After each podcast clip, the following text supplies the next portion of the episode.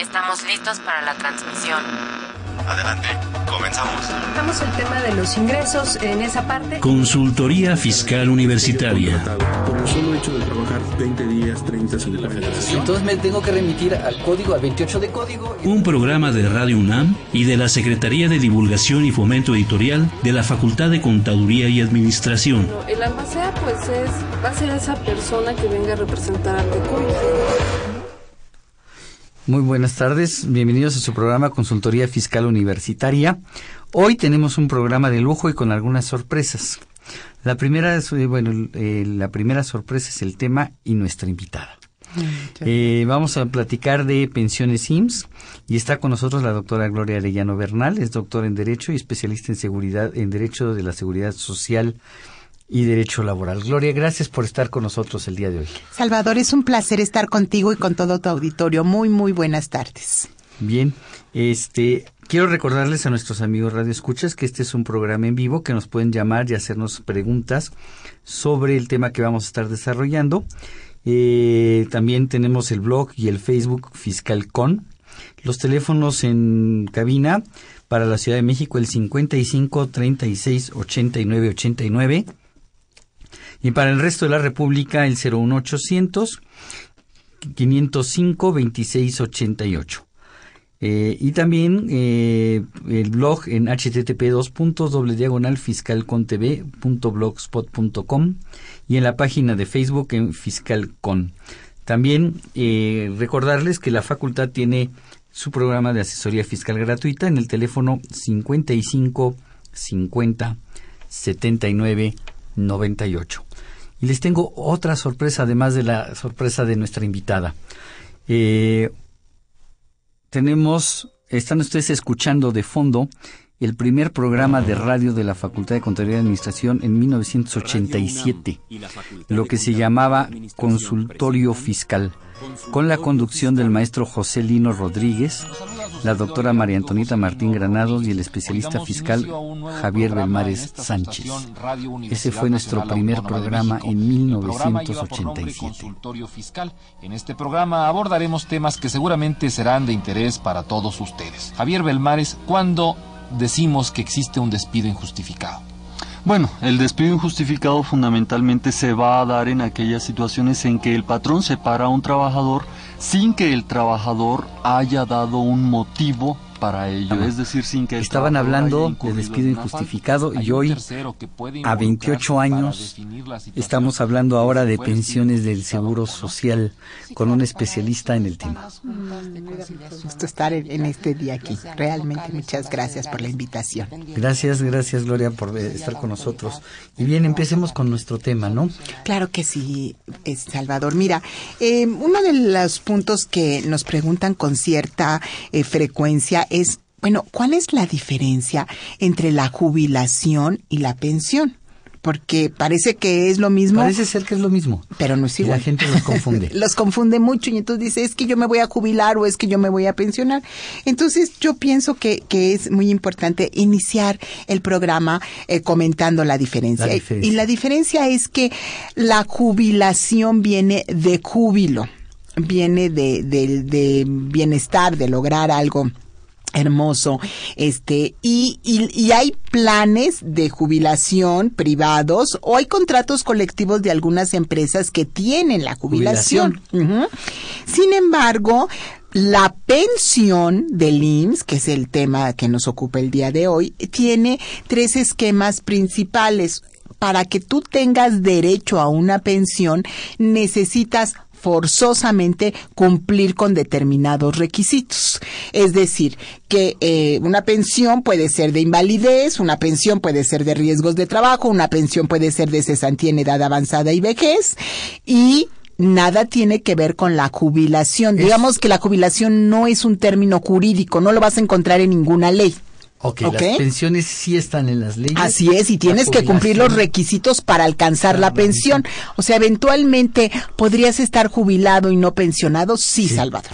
Sí, sí, sí, sí, porque, porque cumpliste con los requisitos del plan de pensiones privado, que decía que necesitabas eh, tener 50 años de edad y 20 años de servicio, suficiente para que tengas la pensión. O digo, para que tengan la jubilación, jubilación. pero no la pensión, porque la pensión sí necesita tener el cumplimiento de determinados requisitos. Bien, antes de seguir, fíjate que el 17 de septiembre pasado Sí. cumplimos 28 años de transmisiones ininterrumpidas aquí en Radio Universidad Nacional Autónoma de México. Fíjate qué barbaridad. Y es un gusto que nos acompañe y nos dirija unas palabras el licenciado Fernando Escalante Sobrino, director de esta radiodifusora.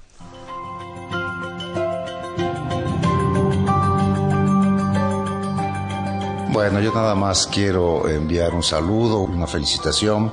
Quisiera yo comentar que desde que nació el programa de consultorio fiscal, realmente se ha mantenido con el objetivo inaugural, lo cual me da mucho gusto. Lo que se buscaba y siempre se ha buscado es esta versión del servicio a la sociedad, de estar en contacto con la sociedad y de servir, que la universidad le sirva a través de sus facultades a la gente. Y creo que Consultorio Fiscal es de los que mejor lo han cumplido y la muestra es que es el programa que más bajan por internet los especialistas, los contadores y todos los que tienen relación con esto de Hacienda y la miscelánea fiscal. Yo creo que cumplen una gran labor yo creo que es un programa que realmente representa muy bien a la Facultad de Contaduría y a la Universidad Nacional. Por tanto, pues nada más tengo que felicitarlos y agradecerles que estén con nosotros y que este proyecto continúe y que continúe de esta manera, en la manera del servicio a la sociedad.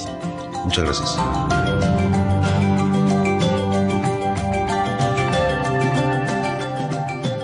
28 años. Qué barbaridad. Se 28 dice, años. se dice rápido, pero pues es, es toda una vida de esfuerzo, de, de, de verdad. Yo tengo el honor de decirte, Salvador, que estaba haciendo yo cuentas del tiempo en el que he venido a, a- a compartir con ustedes sobre estos temas de seguro social. Y sí, yo ya tengo 18 años, no 18 28 años, bien. Este pues era una niña. Sí, claro, claro. Pero sí ya tiene, tengo 18 Pero yo creo que valdría la pena mandar un afectuoso saludo al maestro Lino Rodríguez, a la maestra María Antonita Martín Granados, al maestro Javier Belmares Sánchez, Oscar Así Fonseca Blanco, eh, Baltasar Feregrino Claro, Paredes, eh, Álvaro Cordón Álvarez, Sergio Abarca Telles, entre los que recuerdo que han sido conductores de este programa y a los que pues hoy comparten conmigo, a la maestra Susana Mireles, a Miguel Ángel Martínez Uc, a este el doctor Carlos Burgoa, eh, pues una felicitación por estos 28, 28 años, años ¿no? de trabajo. a todos los que han estado conduciendo. Espero no omitir a nadie. Si omití a alguien, pues una disculpa. Ay, este, el maestro Arturo Díaz Alonso en paz Ah, descanse. claro que sí, por Lo estaba yo omitiendo. También eh, fueron conductores de este, de este programa. Han sido conductores, así es. Así es. Bien, este, nos decías entonces Ah, hay la diferencia entre la jubilación y la, pensión. pensión. Entonces, el día de hoy, pues vamos a platicar sobre las pensiones. Ujú. Ok. En el entendido que jubilación eh, no es un término jurídico, no lo vamos a encontrar en ninguna de nuestras leyes, porque solamente existe en, en los planes de pensiones privado o en los contratos colectivos, en cuyo caso, pues lo resuelven eh, cada uno, ¿no? Eso es por un lado. Por el otro lado, em, si te parece bien, entramos a la pensión de invalidez y vida. Un poquito lo- los requisitos que estaríamos hablando de que para que una persona, un trabajador que cotiza al IMSS tenga derecho a una pensión de invalidez, necesita tener 250 semanas de cotización, que son más o menos como tres años. Más o menos. Tres años. Y aparte contar con eh, que haya un accidente o enfermedad no profesional que no pueda recibir más del 50% de su remuneración habitual y en ese supuesto el IMSS es el que le tiene que dar el dictamen de invalidez. Este dictamen de invalidez puede ser temporal, que generalmente es de dos años, con prórroga para dos años, o definitivo, en este este dictamen es una ST4. En la ST4 es la que le establece el este eh, eh, la posibilidad de la pensión de invalidez. Solo los médicos del IMSS pueden determinar esta y es difícil de siempre conseguir. cuando mm, eh, yo haya quedado con una invalidez tal que no pueda percibir por lo menos la mitad del ingreso que estaba yo recibiendo Así antes es. del accidente. Así es, así es, efectivamente. Y que sea por un accidente o enfermedad no profesional. No profesional. Así es, así es. Entonces ese, ese sería el supuesto. En el esquema, y entonces, volviendo al tema inicial, cuando hablábamos de la pensión, o sea, de, de cuál sería el requisito para alcanzar esa pensión, pues precisamente esto, ¿no? 250 semanas, accidente o enfermedad no profesional, que el trabajador no pueda recibir más del 50% de su remuneración habitual y que el IMSS, y esto es muy importante, y te voy a decir por qué es muy importante, Salvador, porque en la práctica muchas veces sucede que el, este, el trabajador cuenta con estos requisitos, pero si los médicos del IMSS no, No dan la calificación. Así es, no dan la calificación. O sea, no estaríamos ante una, ante una pensión de invalidez si el, si el médico no lo da, ¿no? Entonces, mm, y, y voy a comentar esto porque es muy importante que, que nuestros radioescuchas lo conozcan. Si el IMSS no da la calificación y ustedes cumplen con todos los requisitos anteriores, pueden interponer un juicio ante la Junta de Conciliación y Arbitraje para que les den realmente la invalidez. El la otra pensión, que es, volvemos, es una pensión, es la pensión de riesgos de trabajo. La pensión de riesgos de trabajo se da, ahora sí, cuando el accidente o enfermedad es profesional. O sea, es de trabajo, es con motivo o en razón del trabajo. ¿Ok? Es mi accidente dentro de mi trabajo Dentro, o en trayecto a mi trabajo. Así es, efectivamente, el trayecto a tu trabajo, en cuyo caso, este, aquí no se necesitan semanas de cotización ninguna, o sea, basta con que la persona haya estado en su trabajo, aunque no lo hayan dado de alta, ¿eh? Aunque no lo hayan no dado lo de hayan alta. dado de alta. Si él ya está laborando y sufre el accidente, sin importar las semanas, eh, él tendrá derecho, y si este accidente pues es muy fuerte, entonces tendrá derecho a una pensión de riesgos de trabajo. Eh, en la pensión de riesgos de trabajo puede ser de incapacidad permanente total, es decir, al 100% de incapacidad en el caso de un trabajador que no pueda volver a trabajar nunca y en ningún trabajo o una incapacidad permanente parcial. Parcial, eh, el, el artículo 512 y 514 de la Ley Federal del Trabajo nos dan los porcentajes que tiene todo nuestro cuerpo para, este, para determinar esas incapacidades, ¿sí? Así es. Entonces puede ser de un 10% si es un dedo. O sea, está tal la calificación en, en la Ley Federal del Trabajo que es desde el La uña. Así es, desde la última que finalmente pues la puedes perder por riesgo de trabajo hasta el cabello de, de tu cabeza. O sea, puede ser absolutamente todo y entonces podrá ser una incapacidad permanente parcial. Y esa calificación también la tiene que dar el médico del IMSS. Ahí lo que te van a dar es un formato de ST3.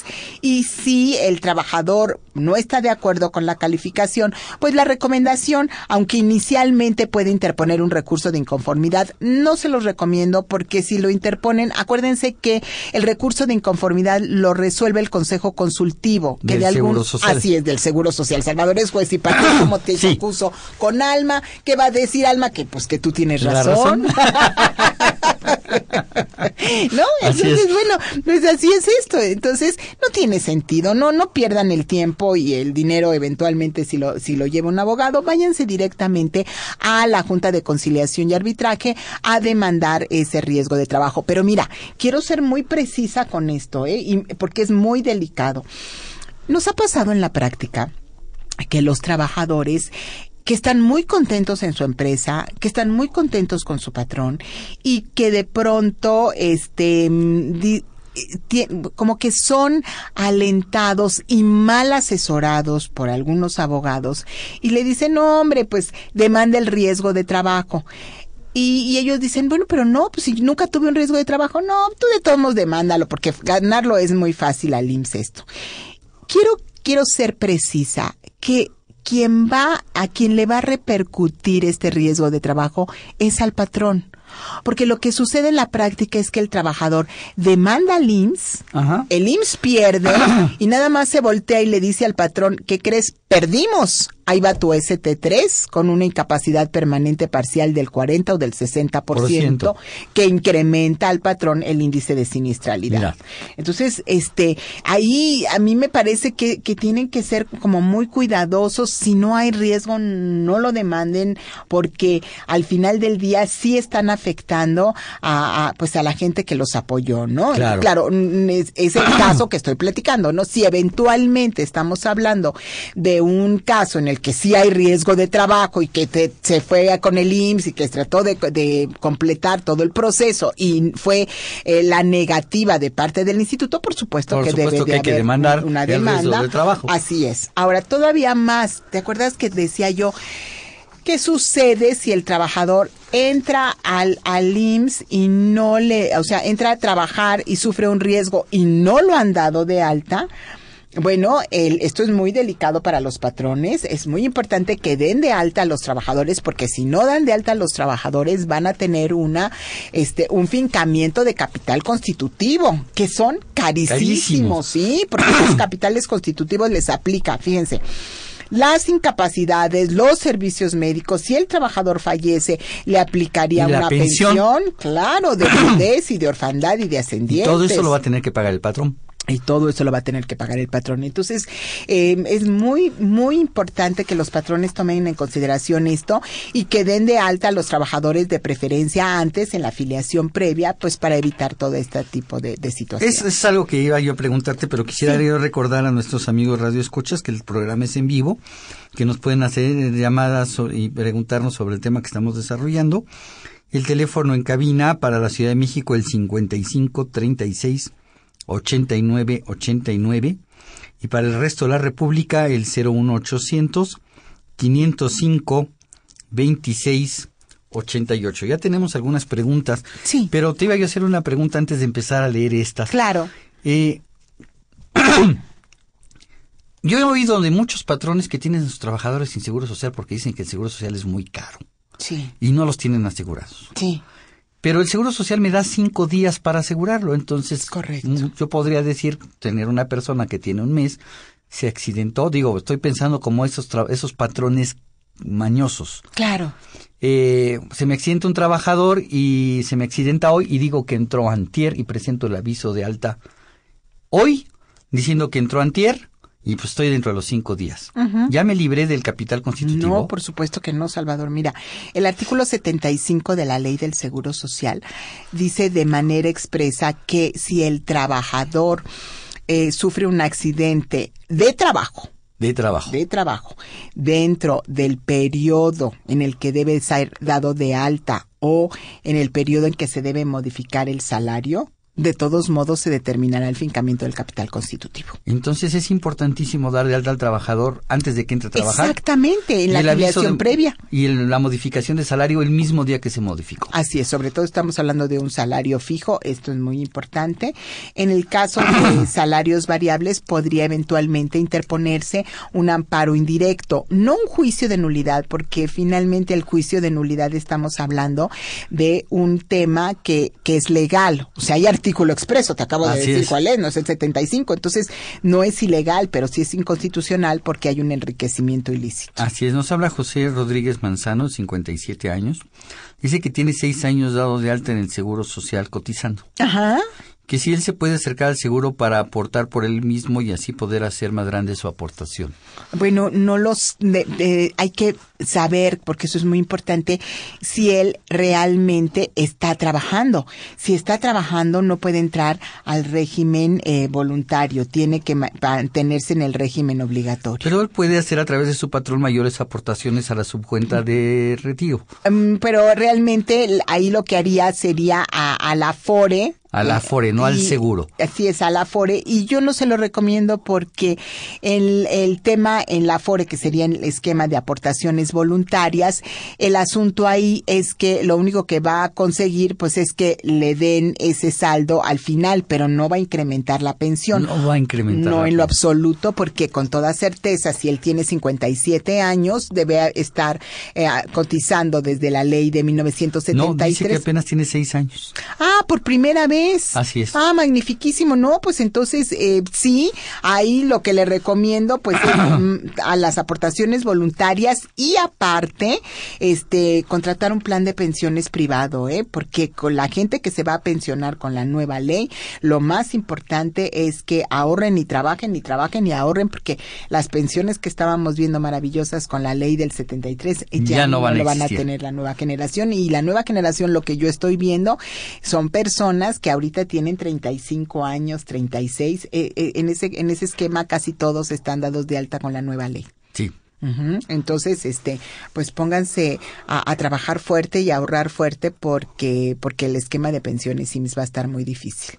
Este Miguel Ángel Martínez, 41 años, nos felicita por 28 años de transmisión. Mm, Muchísimas gracias. Gracias. Y eh, que si podemos abordar un poquito más sobre el tema de jubilación colectiva o privada y que dónde podría consultar alguna bibliografía sobre el tema. Bueno, eh, bibliografía está muy difícil por lo que les comento. No existe en la ley No es un término jurídico. No es un término jurídico, entonces no, no es cosa que le pueda decir pues el tratado tal, no.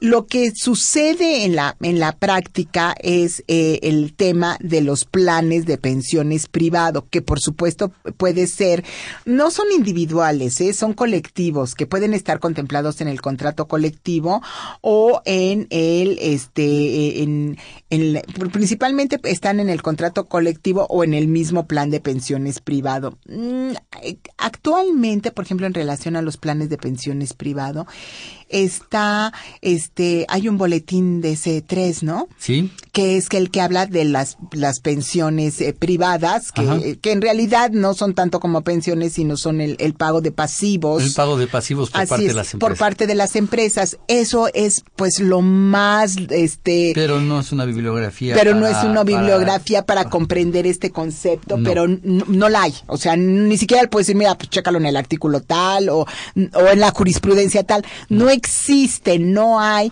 Por esto que les digo, que no es un término jurídico. En realidad, jubilación viene de júbilo. De lo que sí hay, y muchísimo, por supuesto, es del tema de pensiones. La única ley que yo recuerdo que toca la jubilación es la ley del impuesto a la renta en su artículo 93 para hablar de la exención.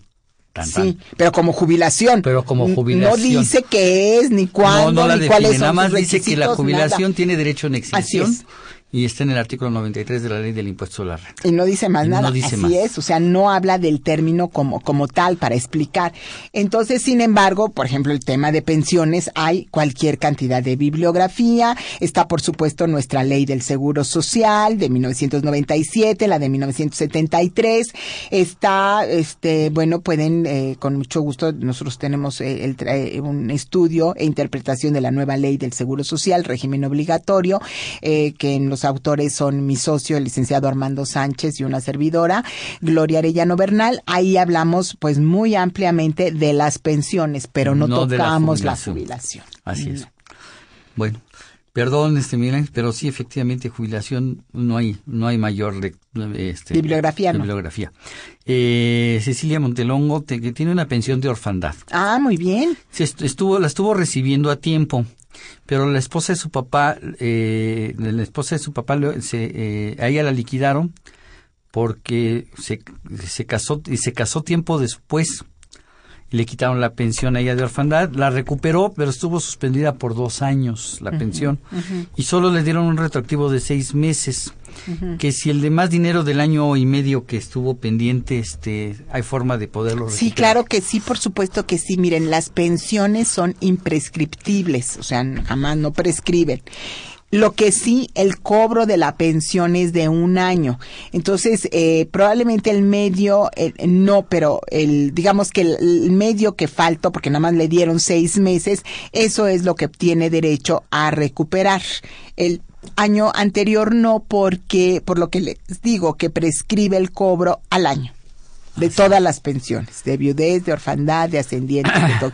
Y nada más recordarle que em, esta pensión permanece hasta que ella cumpla 25 25 años. años, todavía claro. le quedan cuatro años. Así es, y sigue estudiando en planteles educativos nacionales y cada seis meses entregue su documentación de que está acreditando Claro. el semestre, ¿eh? porque si no lo acredita le quitan también la pensión y no puede entrar a laborar, por lo menos no en el esquema del régimen de seguro social, porque también le quitan, Le la, quitan pensión. la pensión.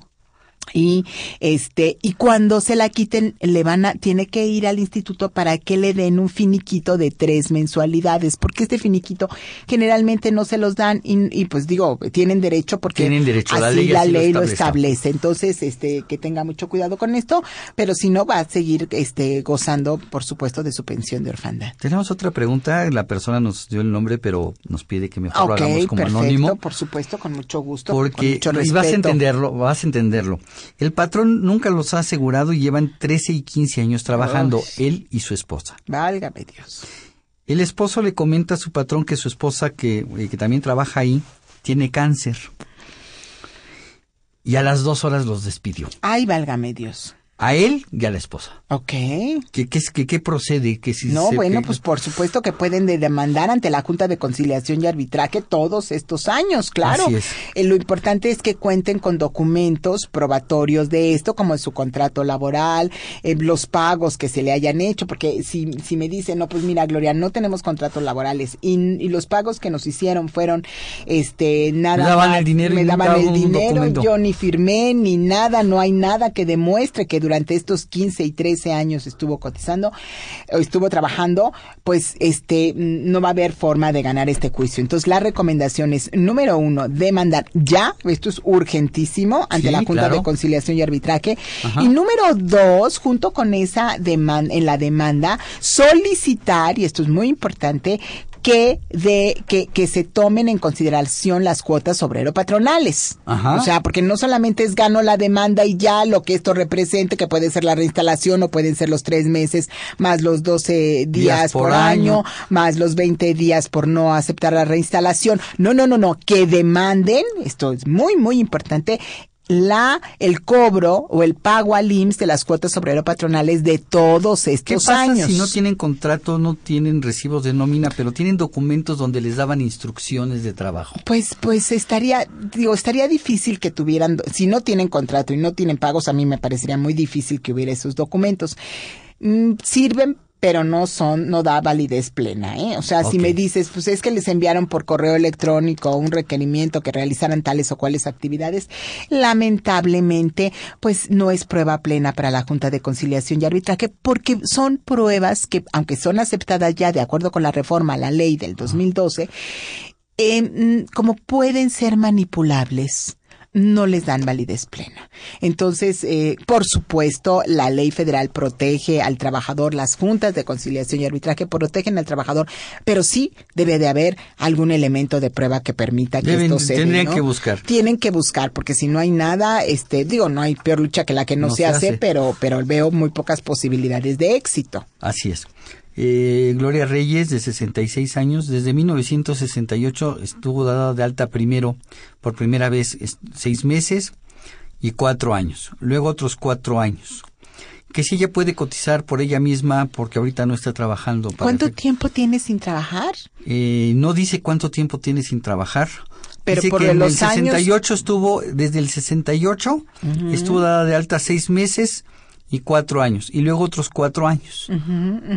Yo Es supongo que tiene más de, eh, tiene ocho años y medio, Así calculo. es, co- cotizando, pero que ha dejado de cotizar, Cotizar mucho, mucho tiempo. tiempo. No, no puede hacerlo de manera voluntaria, necesita forzosamente entrar de menos de menos un añito en el régimen obligatorio del Seguro Social para que de ahí pueda entrar a Pero algún que entre esquema. a trabajar. que entre a trabajar. Porque luego se da claro, mucho el caso de que, oye, dame de alta. ¿Sí? Y mi recomendación, a lo mejor te vas a enojar conmigo, Gloria. No, mi recomendación es más de un año. Claro, No claro, claro, por supuesto. Yo es me lo iría al año y medio o quizá los dos años. Sí, estoy totalmente de acuerdo contigo. La ley Eh, dice un año. La ley dice un año. El tema aquí es que mm, se empieza a complicar el asunto. Tienes toda la razón, ¿eh? No, no, no, no, no hay duda. Mientras más tiempo mejor. Dos años me parece Porque, sensacional. porque además ella tiene ocho años, ocho Sí, sí. años y medio. Sí, no, claro. Pero aquí el asunto es el siguiente. Ella tiene 66 años, ¿no? Tiene 66 años. Sí. Entonces, si nos vamos a estar dos años en el régimen obligatorio, ya va a tener 68. Y, y pues, ¿qué te gusta? Dos años también en el voluntario, pues ya vamos, ya te va a tener setenta y tantos. Eh, La esperanza de vida es muy larga para los Sí, hombres claro. de, de 80 años y para las mujeres de 84.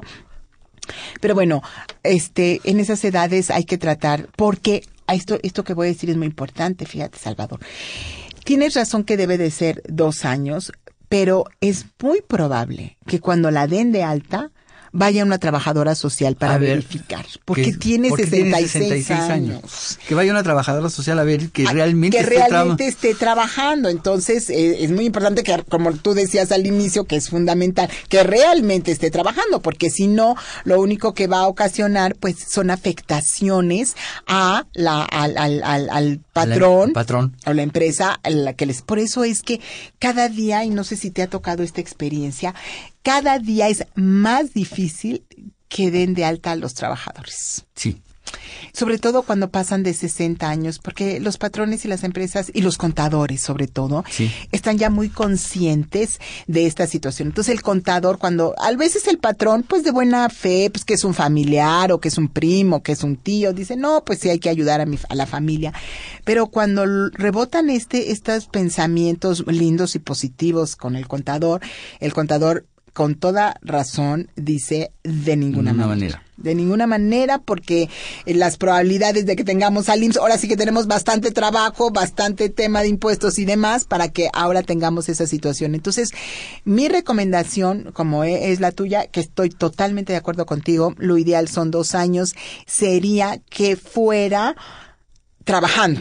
Que realmente esté esté trabajando. trabajando. Sí, sí. Y nunca, y esto sí, nunca, den de alta un familiar enfermo para que obtenga los servicios médicos. Esto nunca se puede hacer porque es una afiliación fraudulenta y hasta la cárcel se puede ir el patrón o el representante legal. Claro. Entonces hay que, eh, esto no, o sea, si ustedes tienen un trabajador que después se enferma, bueno, no hay ningún problema, fue, siempre ha sido su trabajador, pero lo que no se puede hacer es que yo tengo un pariente que está enfermo y digo, no, pues mira, vamos a darlo de alta, pobrecito, pues si doy de alta a tantos trabajadores que ni de mi familia son, pues qué más da Ah, da- uno da- más. Uno más, claro. Sí, y justo cuando va a hacerse las diálisis o, cualquier eh, cosa porque está enfermo, este, empiezan los problemas terribles para las empresas y para los patrones, personas físicas. Entonces, esto sí, de verdad, ténganlo muy presente, nunca, nunca, nunca. Claro. Dice eh, Anónimo también de Tlalpan que por qué a una persona se le pagan la pensión mínima si estuvo cotizando más de 20 años. Claro, esta es una super pregunta que, que tendríamos para entrar a la pregunta, este, entrar a las pensiones de cesantía y de vejez. ¿Te parece si entramos y le contestamos? de- Con al- muchísimo gusto aprovechamos su, su pregunta. Eh, las pensiones de cesantía y en, en edad avanzada y de vejez em, tienen actualmente un esquema interesante que- porque puedes pensionarte con la ley del 73 o con la ley del 97. ¿ok? Entonces, si es con la ley del 73, necesitas tener 500 semanas de cotización, Más o menos... como 10, 10 añitos, años. un poquito más Así es. y tener eh, el, que el promedio de los últimos 200, de 250 semanas, o sea, de los últimos cinco años, el salario sea lo más alto posible. Y si tienes 60 años, vas a tener el 75% de, de la, la pensión. pensión. Ujú. Y si tienes 65 vas a tener el 100%, 100%, pero de la pensión, Pensión. Salvador. Es que esto es muy importante que lo digamos porque los radioescuchas muchas veces se quedan con la idea de que dicen, a ver, yo ya tengo 65 años pues me- y yo, yo cotizo 20 mil pesos mensuales, pues voy a tener una pensión de 20 mil. No. No, no es el No va por ahí. 100% de su salario, es el 100. ¿Te parece si vamos a una pausa y nos- después nos dices cómo se calcula esa pensión? Con mucho gusto. Muchísimas gracias.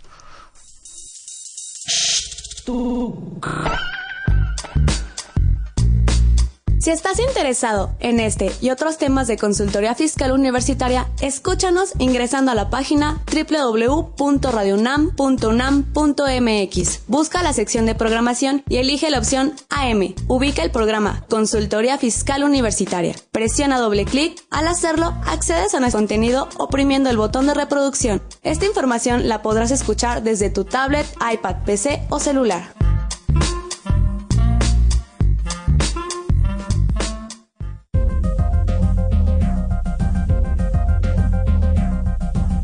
En este número 626 de la revista Consultorio Fiscal se desarrollan interesantes artículos de corte jurídico, laboral, contable financiero y fiscal.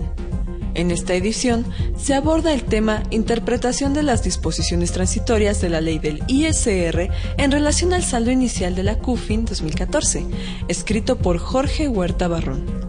El fideicomiso de inversión y bienes raíces, conocido como FIBRAS, se analiza como parte del estímulo fiscal a inmobiliarias por Francisco Yáñez Ledesma. Se explica el efecto económico de la reforma fiscal 2014 para personas físicas, escrito por Juan David Gómez García y Georgina Ivonne Ramírez Esquivel. Marino Aparicio Burón se plantea la pregunta, ¿los pensionados de nuestro país deben pagar impuestos sobre la renta? Estos y otros temas de gran interés aparecen en el número 626 de Consultorio Fiscal. Suscripciones a los teléfonos 5616 1355 y 5622 8310 o también a través de la tienda electrónica publishing.fca.unam.mx. Vamos a obsequiar 15 ejemplares de la revista Consultorio Fiscal, un número el número 626 con artículos muy interesantes. No falta, como siempre, el artículo del maestro Francisco Yáñez Ledesma. A las 15 primeras personas que nos llamen y nos digan cuántos años está cumpliendo el programa, que por cierto agradecemos a la señora Esperanza Altamirano que nos felicita por el aniversario del programa. No digo los años porque pues, fue la pregunta. Este que nos tienen que contestar para obsequiarles un ejemplar de la revista 626 de Consultorio Fiscal, la mejor revista en materia fiscal, la única.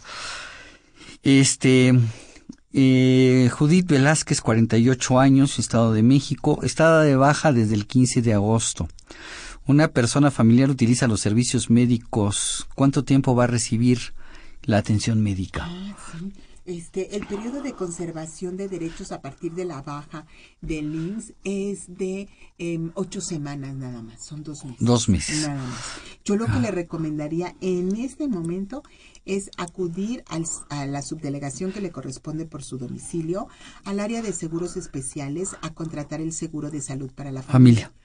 Porque no va a tener restricciones, porque si, si se contrata dentro de los 45 días hábiles a partir de la baja y está muy, muy en tiempo, 15 de agosto, sí. no va a tener restricciones y va a tener este el servicio médico. No importa, seguramente nos va a decir, no, pero pues, no tiene caso, Gloria, porque tengo ocho semanas, este, no, pero es ahorita cuando hay que hacerlo para que no vaya a tener restricciones en lo que encuentra trabajo y demás ni modo, vale la pena hacerlo, no es caro, eh, para las, cuesta lo, lo más caro, eh, para que es para las personas que tienen más de 60 años, son este 5.800 pesos al año, al año, y es para los más mayorcitos. Así es. Los, mientras más jóvenes, la cantidad es menor. Menor, claro. Entonces ella, que este, tendría que darse de alta, ella y su mami, porque o la persona el familiar, familiar porque este eh, pienso que puede ser su mamá o su papá o este o su esposo o el, que sea este pero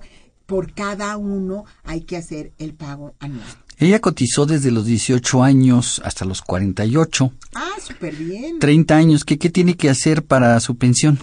Bueno, ahí habría que analizar este el de los de, los 18 años está cotizando con ley anterior. Sí, por supuesto que sí, pero yo lo que le recomendaría sería que acudiera al Seguro Social al área de afiliación vigencia o que baje de internet las semanas que le tienen reconocidas para ver realmente cuántas le tienen reconocidas porque este muchas veces se quedan con la idea de que pues sí se cotizar y realmente no se cotizaron. ¿Esto con qué objeto? Para saber su periodo de conservación de derechos y de reconocimiento de derechos eventualmente a lo mejor lo dudo, pero este pudiera ya no tener que hacer nada y, y pensionarse o incrementar su El problema es la edad, ¿no? 48 años. Es joven, es muy joven, entonces... Podría continuar ella con la... este Sí, pero es muy joven. Es, muy, joven. O sea, ahí habría que analizar de- desde qué es lo que quiere hacer con su vida. Es Ajá. decir, si va a volver a trabajar, si va a, a- a poner un negocio para el esquema fiscal. Así es. Si va a entrar a este como persona física con actividad empresarial. Así es. En cuyo caso, de entrar en esos supuestos, podría contratarse como trabajador independiente, pagando la modalidad 44, y ahí sí puede estar como independiente. Y, ahí- Y seguir cotizando. o, o establecerle una estrategia muy bonita. Yo con mucho gusto este, hacemos estrategias De este tipo. De este tipo. Y hablar de estrategia es cuestiones completamente legales. Claro, por Claro. supuesto, totalmente legal, pero son trajes a la medida. Son trajes a la medida, dependiendo la edad de la persona, las semanas cotizadas. Las semanas cotizadas, dependiendo la salud. Exacto. También, también, porque a veces hacemos estrategias que dices, no, a ver, ¿cómo está de salud? ¿Quiénes pueden apoyar de la familia para incrementar la pensión? O sea, es, son, son cosas Muy, muy, específicas. específica.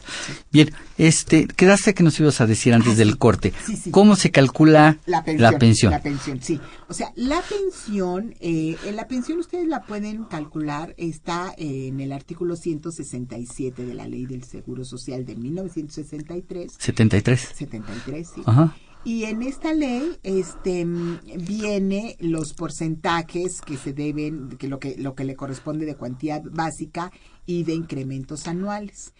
No voy a entrar, no no no vamos a explicar vía radio este la, la forma de calcularla, pero sí quiero ser muy precisa en lo siguiente.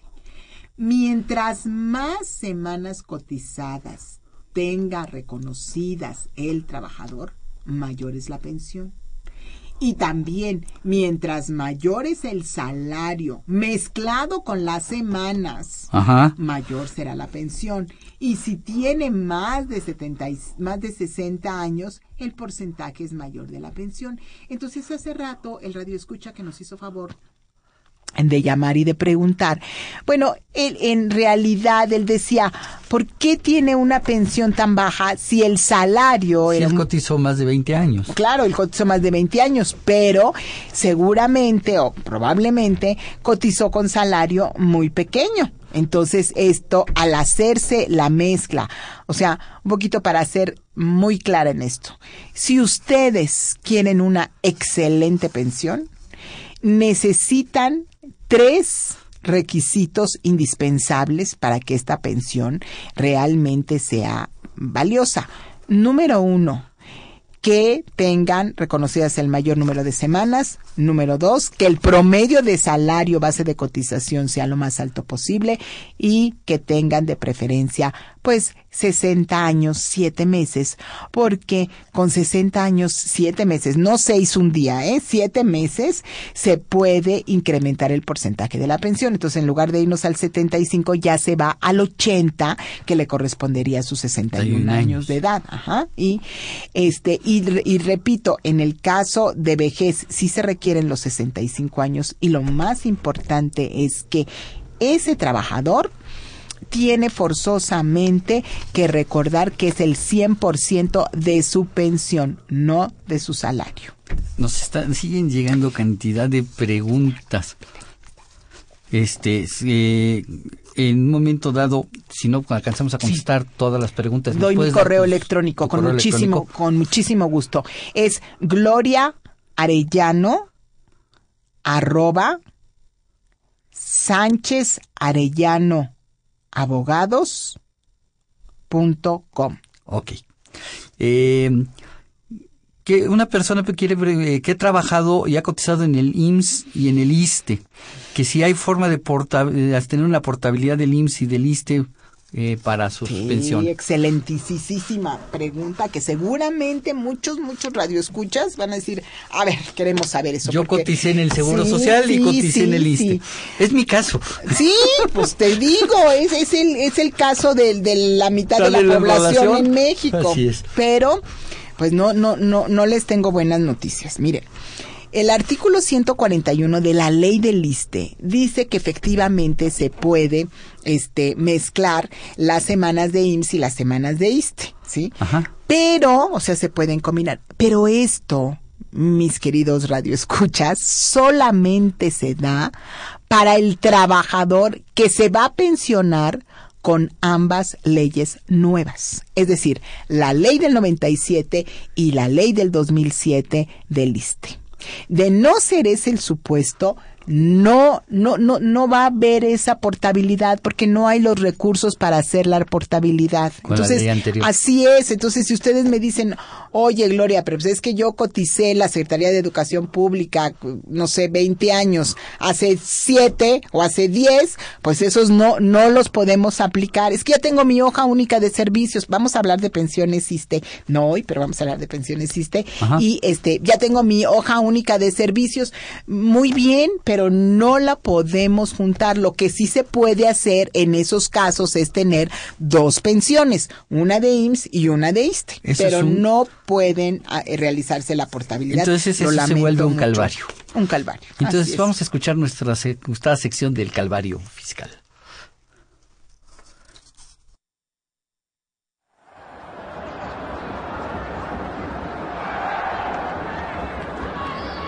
Buenas noches y bienvenidos. Una vez más, Consultoría Fiscal nos trae la pelea estelar. En esta esquina de 500 años, digo 500 semanas de cotización, el régimen, el aseguradito 73.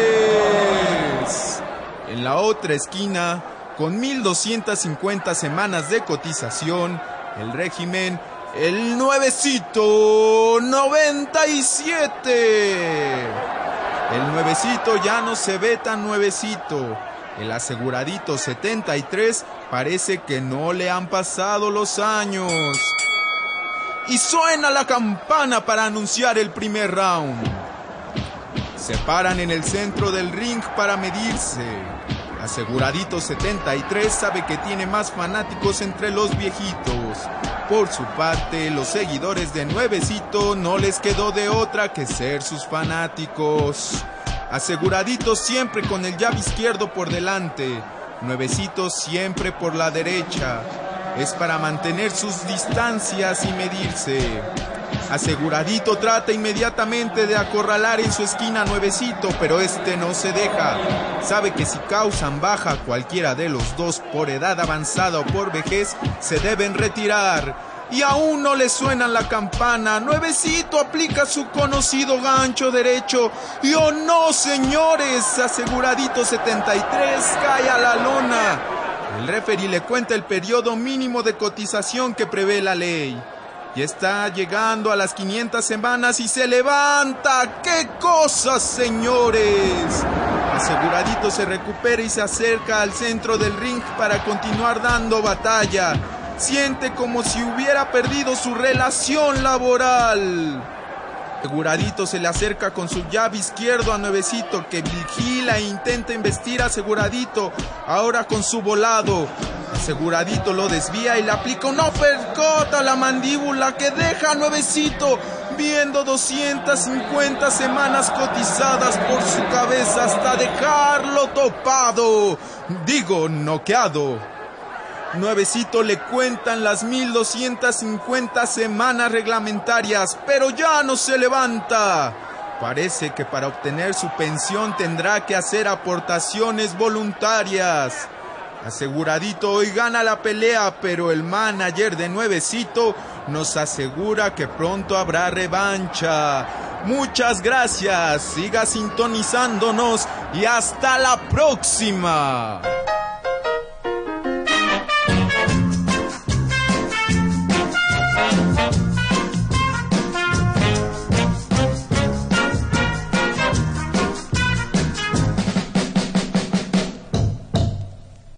Sí, 18. 18 años. Sí, del 97 para acá. Del 97 para acá llevamos 18 años con nuevecito. Con ya, nuevecito, no- ya es mayor de edad, sí, ya- nuevecito. Ya, nuevecito ya se pasó de tueste, sí, claro que sí. Eso es importante hacer la precisión. Con la ley del 97 se necesitan efectivamente 1.250 semanas, la baja y seguimos en el esquema de los 60 años de edad. O sea, aunque tengan 1250 semanas, Pueden tener, pueden, pueden ser menos, eh, no importa que no alcancen la- las semanas de cotización, pero la edad sí se requiere. la edad sí se requiere forzosamente, Los 60 años. los 60 años. Eh, tenemos una pregunta. O menos, o menos si alcanzan a tener una pensión mayor del 30% de la pensión mínima garantizada.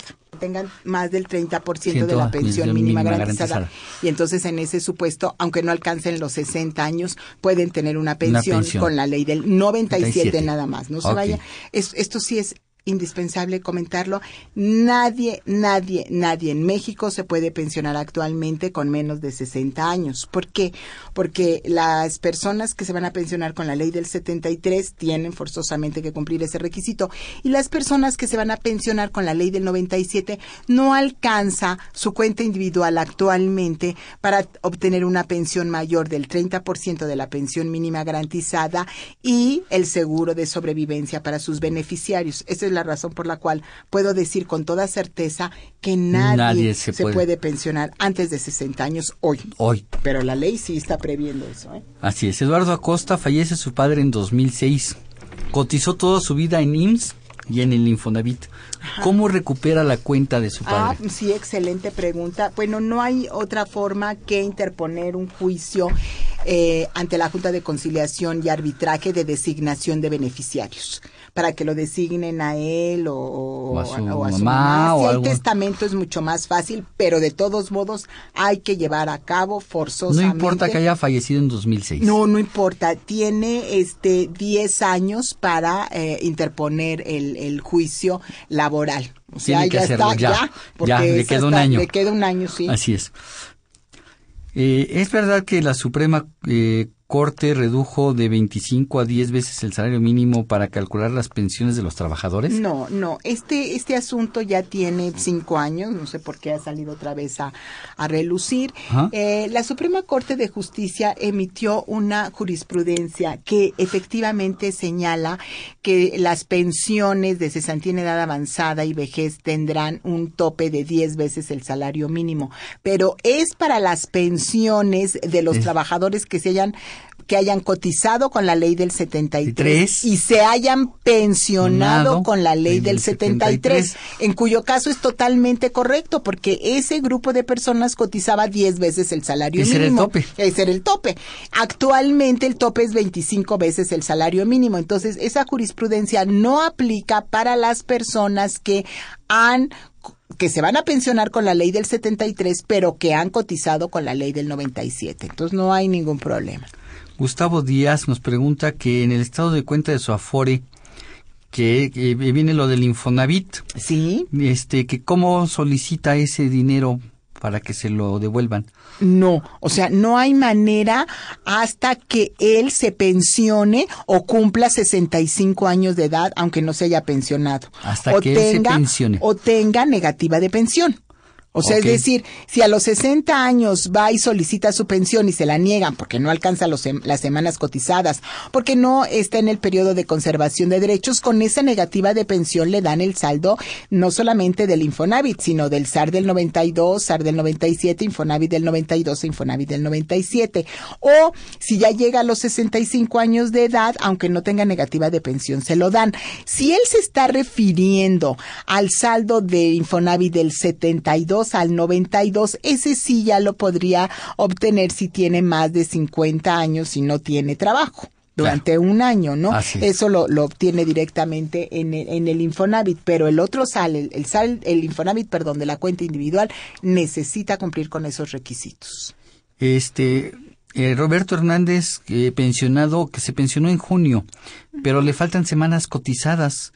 ¿Cómo reclama esas semanas? Le están pensionando con menos semanas, supongo. Bueno, pero a ver, eh, eh, entonces ahora, en este caso, debió este, interponer el recurso de inconformidad, llevando, porque esto es eh, lo más importante, los documentos probatorios, que son las altas y las bajas del Seguro Social, que en ese entonces pues eran las hojitas rosas, pero de toda su vida laboral.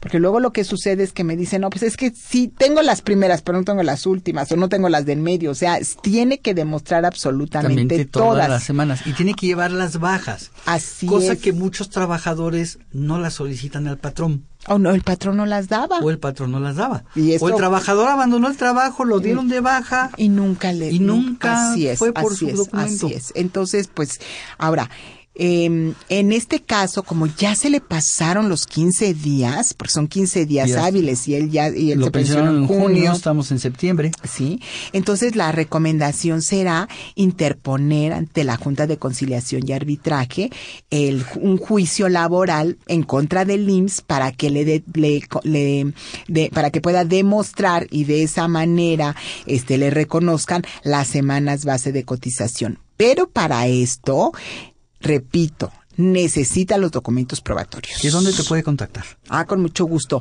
En Gloria Arellano, junto con doble A, arroba Sánchez Arellano Abogados.com. Eh, Gustavo Díaz, este, que este año se pensionó por enfermedad y no es el sueldo correcto, que cómo lo reclama. No es el, el sueldo correcto. A ver, vamos a ver, eh, lo que pasa es lo siguiente, la pensión de, eh, de invalidez, que, la, que es la que le corresponde por enfermedad, le toman el 35% del promedio de salario de los últimos 10 años. Sueldo promedio de El 35. 35% de los últimos 10 años. Es, así es como, como, como debe aplicarse, incrementándose la asignación familiar y la ayuda asistencial. Entonces, mm, yo quiero que eso lo tome en consideración porque hay que sacar el promedio de los últimos 10 años, aplicarle el 35%. No quiero que se quede con la idea de que pues es su último salario, porque no, no es así, o que es el 35 de su último salario. Hay que aplicarle el 35%. En el supuesto de que al hacer el análisis efectivamente el salario no esté correcto, la recomendación es igual, acudir a la Junta de Conciliación y Arbitraje, bueno, contratar abogado, ¿eh? porque todas estas cosas, pues ahora sí que zapatero a su zapato, porque no es cosa de sí, sacarse no, los dientes es. solo, o este, no, hay que ir al médico que corresponde, en este caso un abogado, para que le lleve este el juicio ante la Junta de Conciliación y Arbitraje. Efectivamente. Eh, José Manzano, la verdad, no entiendo la pregunta, no sé si... A ver. Eh, salario menor y salario mayor, ¿cuál se debe o cuál se puede tomar?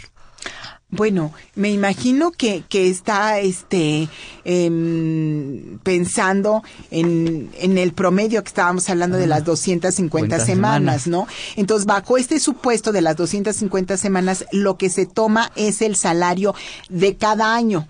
El menor, el mayor, absolutamente todo de Todos. cada año de esos cinco años y se dividen entre, entre cinco. También quisiera yo pensar que a lo mejor lo que está pensando el señor es dejó de trabajar y quiere una continuación voluntaria del Ah, régimen obligatorio ah, para efectos de la De pensión incrementarla. No, bueno, pues entonces, por supuesto, la respuesta ahí es salario mayor. mayor. El No mayor importa qué posible. salario traía, puede No. tomar el salario mayor en la hasta el continuación tope salarial, hasta el tope salarial, claro que sí. Ese es el- si, si esa es la pregunta, Pero, esa es la respuesta. pero eh, también depende de su capacidad económica Claro. porque en base al salario va a tener que pagar las cuotas. Así es. Que no son, no son, no, no son iguales que la cuota que pagaría un El patrón. régimen obligatorio, así es, estamos hablando de 5.500 en la modalidad 40 para el tope salarial y más o menos en el régimen obligatorio estaríamos hablando para un trabajador topado de 25.000, 30.000 pesos mensuales, Más o menos. dependiendo de Pero, el riesgo. ¿hay de algún requisito que deba cumplir para poder tomar la continuación voluntaria del régimen? Nada más tener un año en el régimen obligatorio. Un año en el régimen obligatorio. Con Nada eso más. se puede tomar.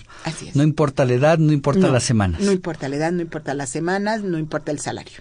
no importa el salario. Se puede tomar esa, esa, Así es. Ok, ¿algo más que nos quieras comentar? Porque el tiempo se nos está acabando, nos bueno, queda pues un minutito. nada más, sí, este, el, el, en el esquema sobre todo de las pensiones de cesantía y vejez, pues sí, eh, hacer las estrategias necesarias para incrementar la pensión son estrategias totalmente legales y lo más importante es tomar en consideración que ese es el periodo más largo de vida, ¿eh? estamos viviendo mucho, entonces que, que realmente nuestras semanas y, y, y nuestro cuidado integral permitan tener la mejor, la más exitosa de las vejes. Así es. Ok. Este, pues no, no me queda de otra cosa más que agradecer tu Mm. participación, Gloria. Muchísimas gracias por tus comentarios. Gracias, a por ti. acompañarnos. Muchas felicidades por los 28, 28 Ocho años. Ya lo Así dije, es. ahora los chicos, No importa. No importa. Los invitamos a que nos sintonicen en este programa la siguiente semana para seguir platicando el tema pensiones ISTE. Agradecemos a nuestra invitada por habernos acompañado. Mm. Esta fue una producción de Radio UNAM en los controles técnicos Socorro Montes, a quien también queremos felicitar porque pues lleva ya muchos años, no sé, lleva 15 años este Es una quinceañera. es una quinceañera, Es una quinceañera de trabajando aquí en el en la conducción, en la producción por la parte de la Secretaría de Divulgación y Fomento Editorial de la Facultad de Contaduría y Administración Ana Nezahualcóyotl Jara, Irving Mondragón García, Celeste Rojas y Alma Villegas. La Facultad de Contaduría y Administración agradece a los conductores e invitados de este programa quienes participan en forma hon- honoraria. La opinión expresada por ellos durante la transmisión del mismo refleja únicamente su postura personal y no precisamente la de la institución. Muchísimas gracias. Se despide su amigo Salvador Rotero Banel. Buen provecho y hasta la próxima. Consultoría Fiscal Universitaria.